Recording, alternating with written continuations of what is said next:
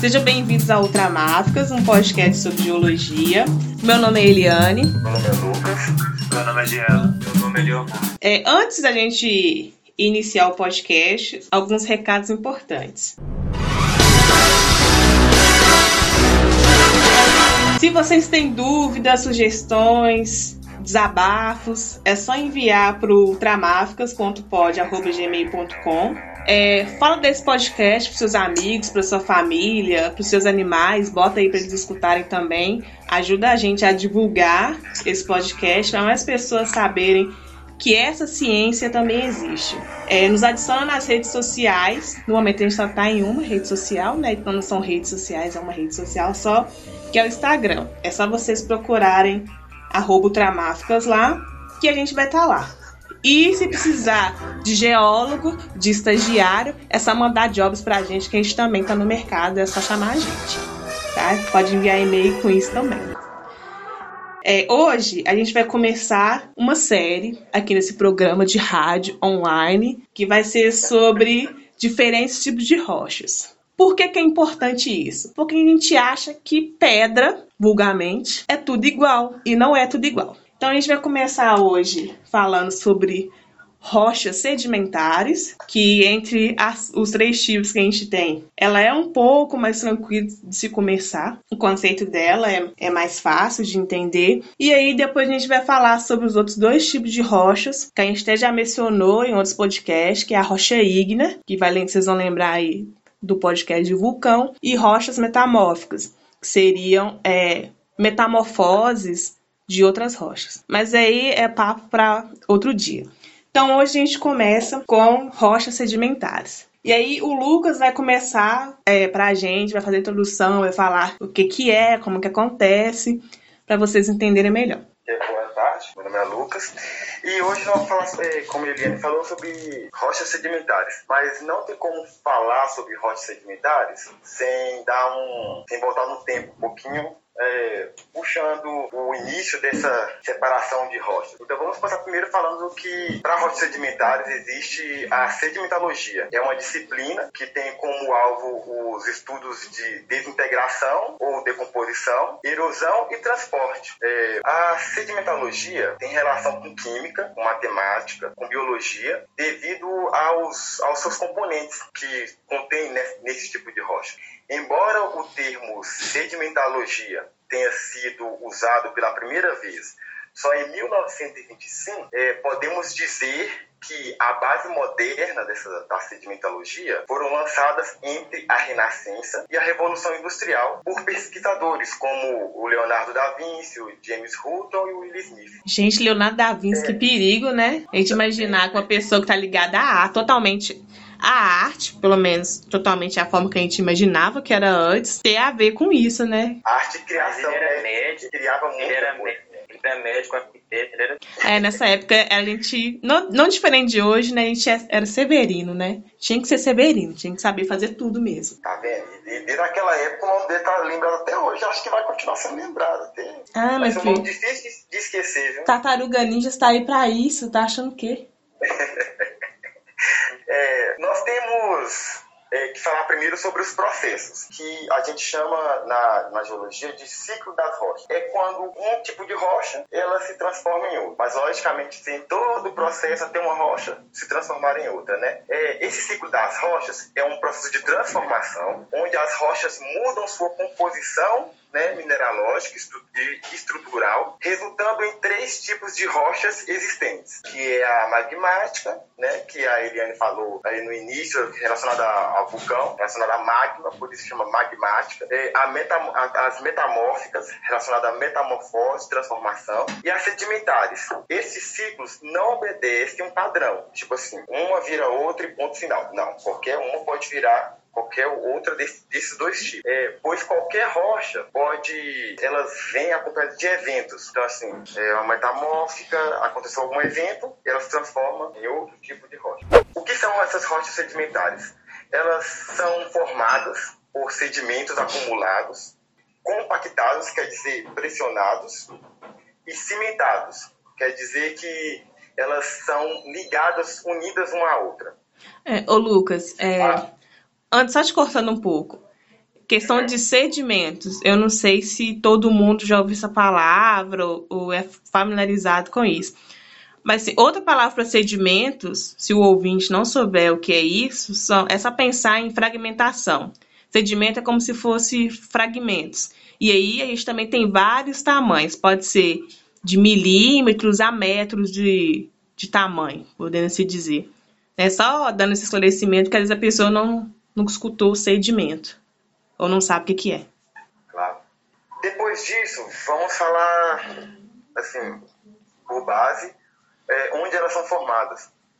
É, essas rochas sedimentares, elas podem ser formadas no continente, podem ser formadas no mar, ou na transição de continente marinho. Exemplo de continental, a gente tem o desértico, que é tipo de, é tipo de ambiente terrestre.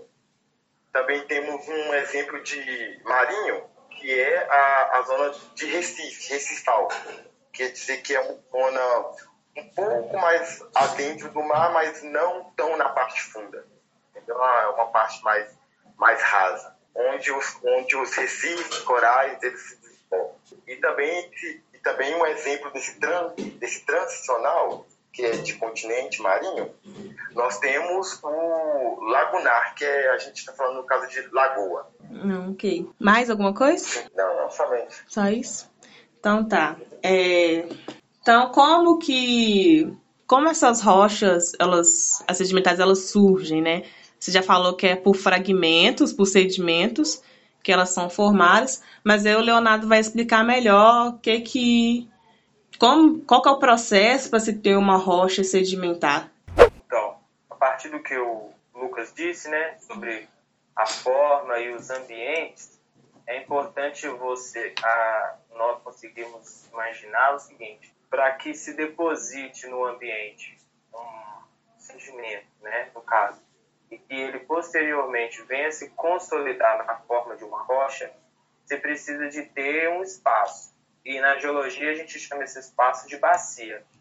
A bacia, ela pode ser tanto uma depressão qualquer, quanto um, um, longo espaço, até mesmo plano, em que os sedimentos eles, eles migram por conta da própria gravidade mesmo. O, o maior ambiente formador de rochas sedimentares hoje são os oceanos. Por quê? Porque dentro dos continentes, os rios escavam as rochas, desagregam elas em partículas menores em todas as frações e ele carrega esse sedimento para dentro do mar. E lá no mar, que é uma grande depressão, ele se assenta e deposita, e por processos que depois a gente vai explicar, que na geologia a gente chama de diagenéticos, eles vão estar formando o que nós classificamos como rocha sedimentar. Aí, a depender do ambiente, nós teremos diferentes tipos de rochas sedimentares.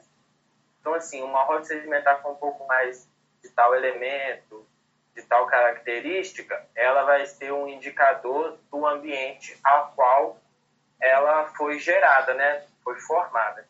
Então, uhum. assim, uma coisa vai linkando a outra. É interessante também nós sabermos que as rochas sedimentares são as rochas progenitoras do petróleo e de outros bens minerais também, como ferro, carvão, manganês, magnésio, outros, outros minerais tão importantes para a nossa, nossa vida ah, ok. É, só completando um pouco essa questão das rochas sedimentares, como que as outras rochas elas se tornam sedimentos? Passa, é, geralmente, não só as rochas, mas como todos os seres, eles passam por um desgaste durante a sua vida. Né? A gente mesmo a gente envelhece.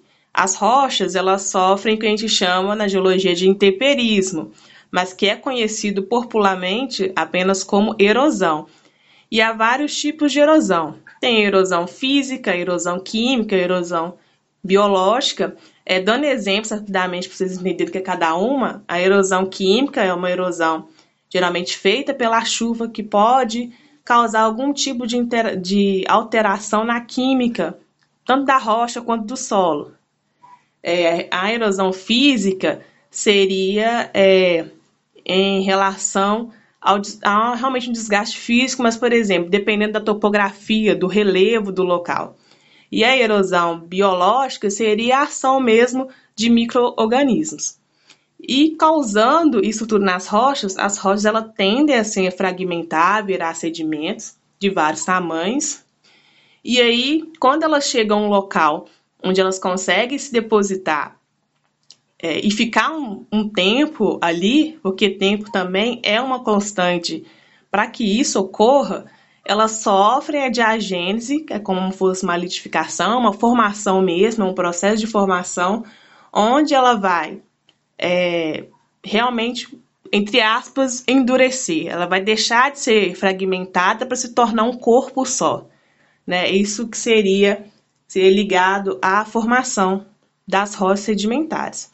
Mas é, como no caso da sedimentologia, o mais importante para a gente são os sedimentos que dão origem a essas rochas, o Jean vai explicar para a gente melhor como que funciona essa questão de tamanho de sedimento, é tudo uma coisa só ou não é, como que, que fica essa questão? Importantes é, sobre a sedimentologia e a petrologia sedimentar são os sedimentos, que são né, a, os principais componentes é, responsáveis pela diagênese das nossas rochas. É, eles são classificados em granulometria, é referente ao tamanho das partículas e ele é classificado no intervalo de tamanho em milímetros. Por exemplo, a argila é, não é uma rocha, não é um mineral, ela é um tipo de granulometria, é menor ou igual a 0,02 milímetros. Após é, isso, essa granulometria, temos o silt, que é, ele é classificado no tamanho de 0,02 milímetros até 0,06 milímetros.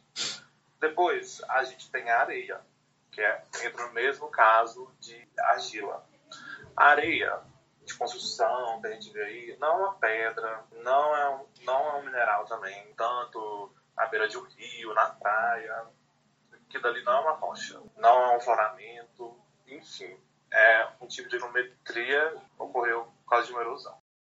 E a areia, ela tem classificações. É, tipo, muito fina, fina, média, grossa e muito grossa. E esse intervalo de tempo, todas essas classificações vai de 0,06 milímetros até 2 milímetros. Após a areia, teremos sedimentos bem maiores, que é o grano, é, de 2 a 4 milímetros. A gente tem seixo, que é de 4 a 64 milímetros. E também temos bloco de 64 a 256 milímetros. E o matacão, que é os maiores sedimentos que a gente tem. É que ele pode ser igual ou maior que 256 milímetros. Ou seja, ele pode vir desse tamanho ou até 2 metros. É, não não tem limite pra, para classificar um matacão. E, bom, e a granulometria é muito importante na, nessa classificação textural das, das rochas sedimentares detríticas, né? É, porque a granulometria pode indicar é, muita coisa sobre o ambiente geológico onde a rocha foi formada. Por exemplo, a gente tem os silitos. Os silitos são formados em ambientes é, glaciais, onde ele apresenta total desorganização, tanto de geometria, tanto de sedigrafia. E é importante é, relacionar a geometria com esses ambientes formadores é, das rochas. Só isso mesmo. Só isso mesmo, Jean. Jean, muito obrigada. É. Mediante a isso, tudo que foi dito, vocês acham certo chamar uma pessoa de grossa? Vou ter que levantar isso aqui agora. grosseira. areia. Eu sou grosseira. Ai. Então, mediante a isso, não é certo chamar as pessoas de grossa, gente. Grossa tamanho. Tá, tá, então assim, para fechar o episódio de hoje, é, as rochas sedimentares, elas têm assim variações, né? Elas são, elas já são uma variação dentro das rochas e dentro do grupo delas tem, outras variações. Eu vou explicar as mais comuns, assim, as mais geralzona mesmo, para vocês entenderem, assim, para que, que serve isso, o que, que, que, que, que isso tem a ver com a história, com o mundo, comigo e tal. Isso vai mudar a minha vida em alguma coisa? Talvez sim. Então, assim, rochas sedimentares, talvez não. Provavelmente, não, mas assim, é sempre bom ter conhecimento, né? Eu gosto de pensar assim. As rochas sedimentares, elas podem ser dendríticas, isso quer dizer que elas são predominantemente constituídas por fragmentos de outras rochas, como já foi dito, que é resultado aí, entre aspas, erosão, mas não somente erosão, e elas podem ser formadas por areia, silt, argila, cascalho, que foi os nomes que o Jean usou para explicar a granulometria. Dentro dessas rochas sedimentares dendríticas, eu vou ter o folhelho, que é uma rocha formada por silt e argila, praticamente. Ela é formada em ambientes de planícies de maré e lagoas.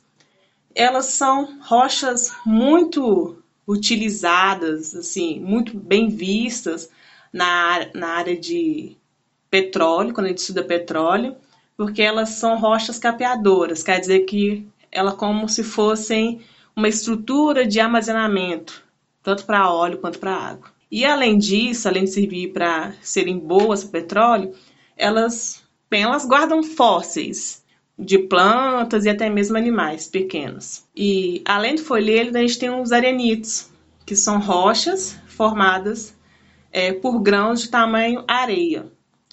Que, e geralmente o mineral mais predominante, no caso dos arenitos, é o quartzo. O arenito ele é formado em uma variedade de ambiente. Existem vários tipos de arenito, mas eu não vou entrar em questão disso, porque pessoas normais não precisam saber que existem vários tipos de arenito. Só saber que existe arenito já é uma vitória. É, e o arenito ele é encontrado em ambientes como rios, lagos, praia. Né? E ele é utilizado para quê? Areia é usado para ornamentar construções, é, há cavernas de arenito, Há construções feitas de arenito. Na Índia, tem construções feitas de arenito. Então, Pisos. assim, piso. E aí entra na, nas rochas ornamentais também. É, ele é utilizado para bastante coisa. Parece uma coisa inútil, mas não é. Conglomerado. Ele é uma rocha formada por acumulações de cascalho. São materiais mais grossos. E areia também, um pouco de areia, mas bem mais cascalho.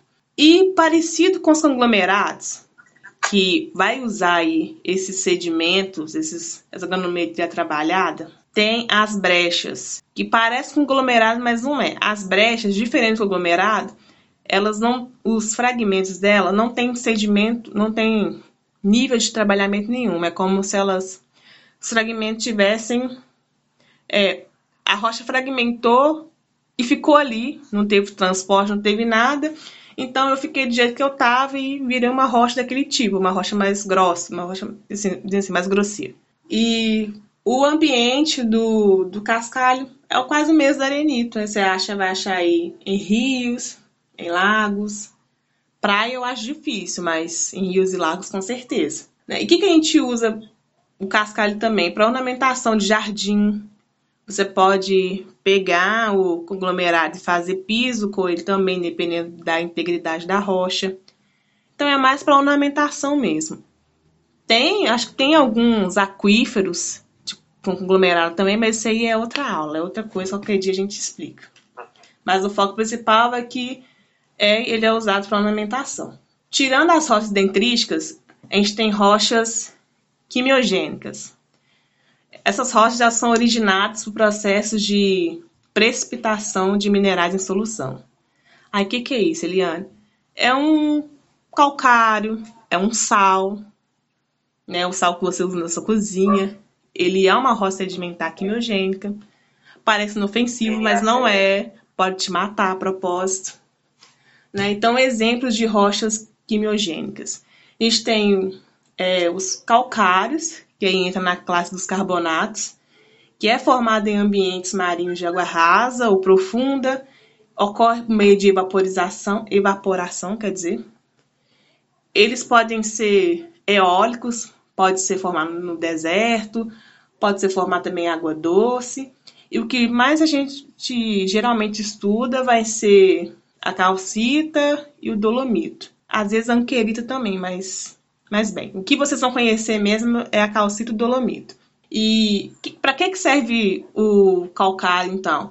Ele é usado para fazer cimento, para fazer cal, correção de pH do solo. É usado como pedra ornamental. Tem mesa de calcário, quando eles estão muito íntegros, é claro. E além do calcário, outro exemplo, a alita, que é conhecido como sal gema, que é o sal de cozinha. Ela também é formada em ambiente de evaporação, né? E além de ser usado como sal de cozinha, ela é usada na indústria para fazer papel, para fazer produto de limpeza, para vidros e celulose. Além desses dois tipos, a gente tem as rochas biogênicas. São rochas constituídas de sedimentos de origem biológica, basicamente conchas de animais. E como exemplo disso, a gente tem uma rocha chamada coquina, que ela é formada basicamente por conchas de vários animais marinhos aí. É, né, ela é basicamente um acervo fossilífero e é formada em ambiente marinho. E nós temos também o carvão mineral, que é diferente daquele carvão da queima de árvores, que a gente também conhece. O carvão mineral ele é realmente uma rocha sedimentar. Né? Ele também é conhecido como um combustível fóssil, assim como o petróleo. Ele não é renovável também. E ele é formado também em ambiente redutor, com pouco oxigênio. Exemplo, pântanos. Né? Qualquer lugar parado ou, ou um lago que não recebe, é, tá empoçado não recebe água de outro local, e também pode ser um futuro gerador de carvão. E ele é usado para quê? Para produção de energia elétrica ou até mesmo manual. Nem sei se pode dizer energia manual, mas a energia primária, né, que não seja energia elétrica. Então, a gente tem isso de geral assim, que é mais fácil de explicar, mas dentro dessas que eu falei, existe mais outras, mas aí eu acho que fica mais difícil de uma pessoa comum entender. Se você está escutando, você é geólogo, tá faltando bastante coisa, mas se você não é geólogo, se você é uma pessoa comum, eu acho que isso é mais do que o suficiente né, para você não é entender. Comum, você sabe disso. É, se você sabe disso, você já, já saiu da classe dos comuns. Então, de é, matéria que a gente poderia passar para vocês hoje, nessa saga, é isso. Vocês querem acrescentar mais alguma coisa que, que deixou, de que passou em branco? Eu acho que se, se aprofundar mais, vai sair do, do alvo que é para todo mundo. Vai, vai ficar mais restrito se começar a falar sobre algumas coisas. Mas só que é bom levantar alguns pensamentos de quando a gente vai na praia, aquela areia hum. que a gente chama de areia, hum. aí igual o Jean falou, é apenas uma fração, né? Aquilo ali é, um, é uma fração areia. Mas só que aquilo ali não é areia. Né? Aquilo ali é uma fração de areia. Aquilo ali é, uma, é um tipo de rocha fragmentado. É, que dele é. Na verdade, pode ser até mais de um tipo, né? Que dele é várias coisas juntas. Mas se não é consolidado, não é rocha, é sedimento. Né? Tudo que não é consolidado é sedimento. Não quer dizer que aquilo ali vai ter. Na verdade, ali vai ter uma, uma imensidão de informação, só que os nossos olhos não são capazes de ver. Só em lupa, na verdade, né? É um outro mundo. Sedimento é outro mundo, gente. É um mundo dentro de outro mundo dentro de outro mundo. São multiversos, são multiversos. Dá pra ficar aqui um dia inteiro só falando de tipos de sedimento. Nós, se for falar de areia, então nós fica aqui a vida toda falando de areia. Vai, vai falar sobre a, e, e sobre os ambientes que ela ocorre. Muito. Nossa. A gente vai interesse, a gente vai interesse um dia, pode pegar um microscópio, não precisa ter um microscópio eletrônico de varredura, não. Um microscópio comum, pegar um pouquinho de areia e e você coloca no microscópio para você ver o quão interessante que é. Você descobre um novo mundo. Dá para ver, dá para ver os grãos de areias, é, os grãos cobertos por uma capa de óxido de ferro, óxido de manganês. Dá para dá pra identificar outros tipos de minerais que não é a sílica, que é outro, sabe? Uhum. Até óxidos raríssimos de minerais terras raras. Nossa, dá para dá pra identificar tanta coisa. É verdade, tem muita coisa. São várias cores, é uma imensidão de cores, porque gente, às vezes aquele amarelo, meio, aquele amarelo meio seco, meio palha, é o que sobressai aos olhos, né? Ou então uma coisa mais. É, mais, mais, sei lá, meio transparente. Mas a maioria das vezes é aquele amarelo palha. E na hora que você pega para ver, tem várias cores ali misturadas que seu olho não conseguiu identificar. Isso é bem legal mesmo. Então, gente, eu acho que é só isso tudo mesmo. Acho que o próximo tópico vai ser as rochas ígneas ou magmáticas, é a mesma coisa. E vamos deixar por último então, as rochas metamórficas, né, que é um pouco mais complicado de explicar. Tá. Tá Jesus. Quando o pessoal descobrir quando o pessoal descobrir que dá para fazer, dá para fazer, dá para transformar um comatite em dolomita, ah, meu Deus, credo. Gente. Credo mesmo, até eu assumo. É, gente, você ver, gente, nossa, que coisa bíblica que vocês falaram, né? Porque transformar uma coisa em outra é bem bíblico, vocês não acham? Da Bíblia, minha filha, é só Jesus pra transformar. Vocês não acham? A, a gente vai ensinar aqui, a gente vai ensinar nesse canal nesse podcast a fazer transformações, porque tem vários tipos de transformações aqui, aí, gente. Transformação de rocha, transformação de gente, transformação de bebida. A gente pode entrar aqui em vários méritos. Tá, tá. A Eliane pode ensinar a receita de uma bebida que ela faz e que mata as pessoas, tá? que isso, Eliane. Quando a quarentena acabar, eu vou fazer para vocês, gente. É só preciso de uma vodka e algumas frutas. Deus, vou passar longe. então é isso, gente. Muito obrigada e até a próxima. Obrigada. Até mais.